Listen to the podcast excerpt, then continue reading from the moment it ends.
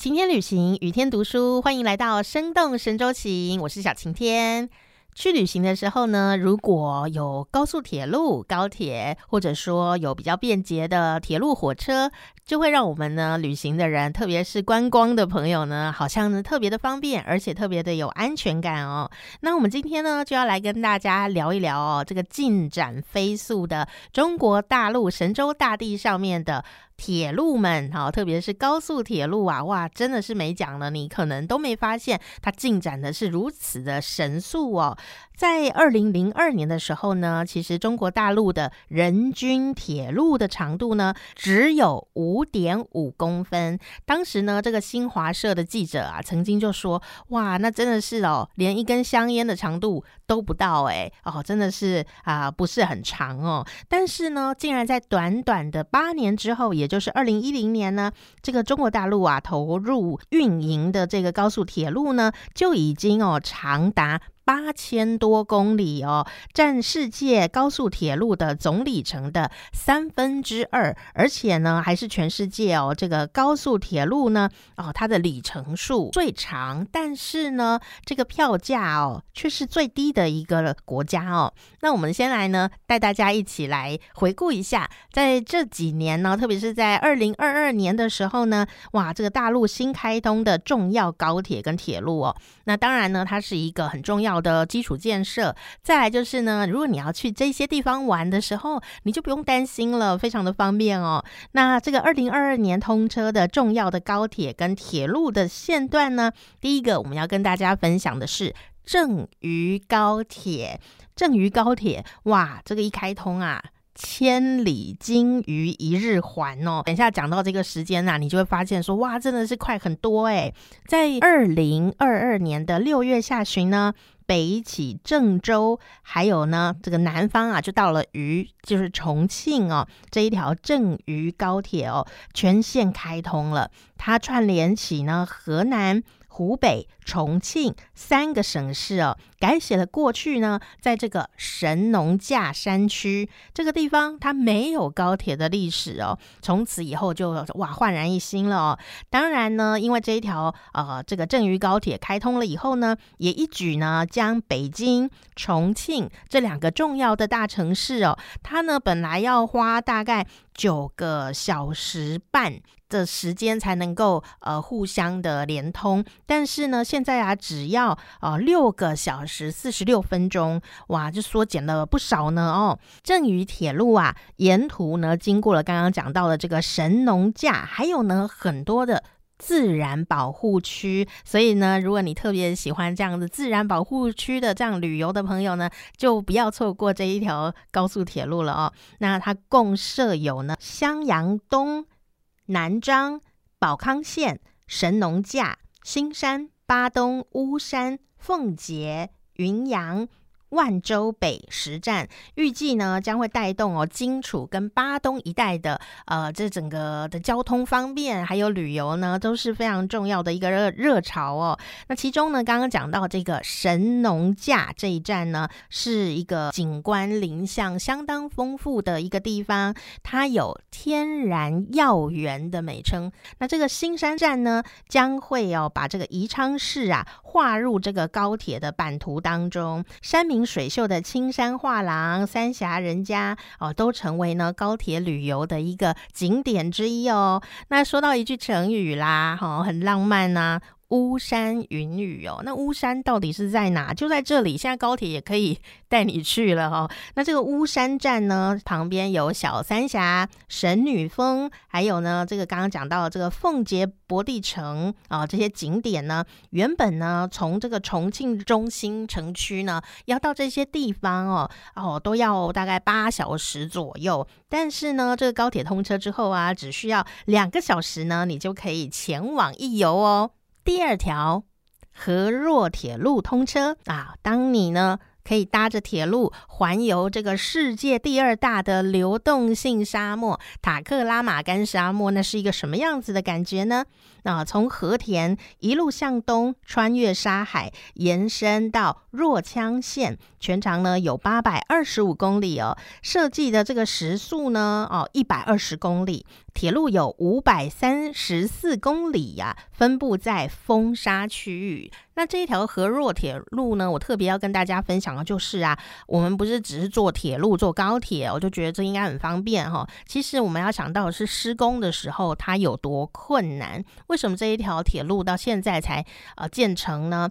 因为啊，这个工程啊，京津的路段但是这个沙漠哦，那个风沙是非常非常的大。那要怎么样去呃完成？以后要怎么样去保护？所以在做工程的时候，就要把这些建设都考量进去。因此呢，在这边呢，呃，比方说像有过沙桥，还要种这个防风沙的哦，这个防风固沙植物哦，用这样的一个自然的方法呢，形成呢这个防沙护路的绿色屏障哦，变成这个地方呢很重要的一个特色哦。那这个河若铁路呢，跟现有的格库铁路还有这个南疆。铁路呢，大家手牵手构成了一条呢两千七百一十二公里的这样的一个环形的铁路，就把整个呢塔克拉玛干沙漠啊给环抱起来哦，非常的呃通畅哦。现在呢，你如果要去呃游这个新疆啊，在这个南边有这样的一条铁路，那加上这个新疆北部的准格尔盆地呢，它其实啊在二零二零年呢也已经啊被铁路给环抱了，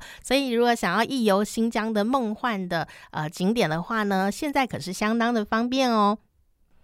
那在二零二三年呢，预计呀要通车的这一些高铁们哦，那这个时速呢就是在两百公里哦以上哦这样子的一个里程呢，哇就有。两千八百八十公里哦，这个是在二零二三年呢，预计呢要呃让大家更方便的这一些呃高铁，跟大家一起来介绍哦，包括像是呢郑济高铁哦，那这个郑济到底是哪里呢？就是郑州到济南啊这个地方，好，直线距离其实没有很长哦，大概就是三百七十公里啊，可是呢这两个地方哦一直都没有办法有直线的交通。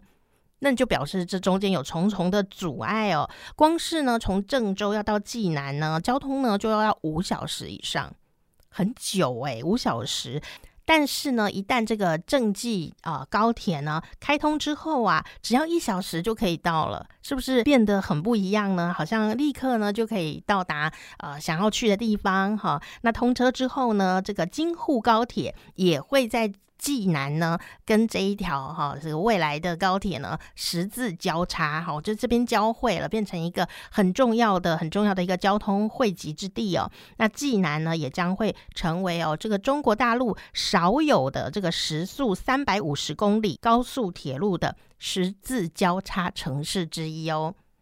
贵南高铁啊，这一个呢，就是连接贵阳到南宁这个地方，可以把呢呃贵州跟广西西南部呢串联起来啊。如果你想要去游玩的话，这个未来的这条啊高铁路线呢啊，它就可以带领我们呢，一有少数民族风情的一条路线哦。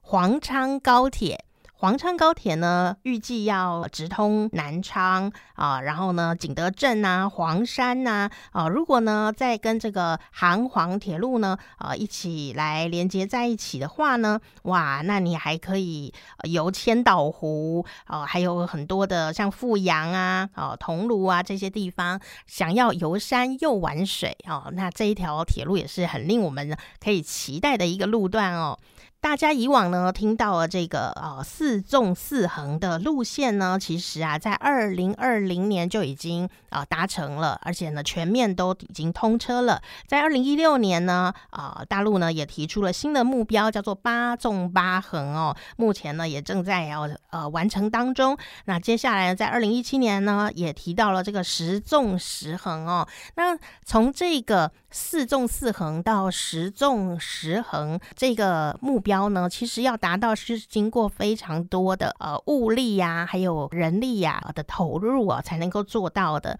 那目标呢，第一个速度的提升，第二个呢就是哈长度的提升，让这一些地方的幅员更加的广阔，把这些端点呢都可以拉长哦。在速度上这件事情也蛮有趣的哦，因为呢，在二零零二年的时候呢，中国大陆啊铁路呢，刚刚讲到它人均铁路还蛮短的，但是事实上呢，它的速度也不是很快哦。呃，当时呢，它的铁路啊，在二零零二年的时候啊，只刚刚超过六十公里，可以开上高速公路啦，这样的一个慢车道的速度哦，很不可思议，对不对？后来呢，好，这个和谐号啊试营运的时候呢，这时候就创造了这个中中国大陆哦，呃，高铁最高的时速就是三百九十四点三公里的这样的一个记录哦。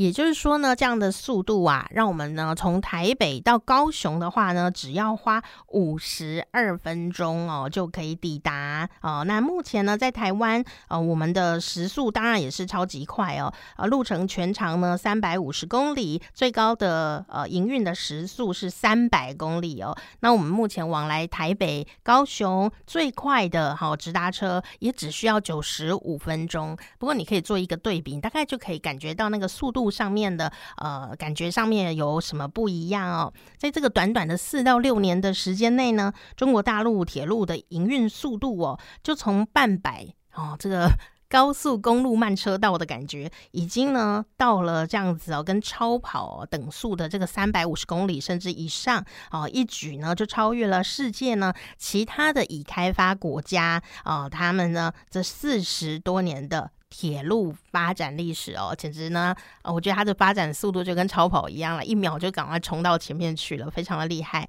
最后呢，跟大家谈到一个小小的巧合哦，其实跟我们的生活啊密不可分的呢，就是台湾高铁了。其实啊，台湾高铁呢，它的营运开始的通车日呢，是在二零零七年的一月五号，所以它是摩羯座这样。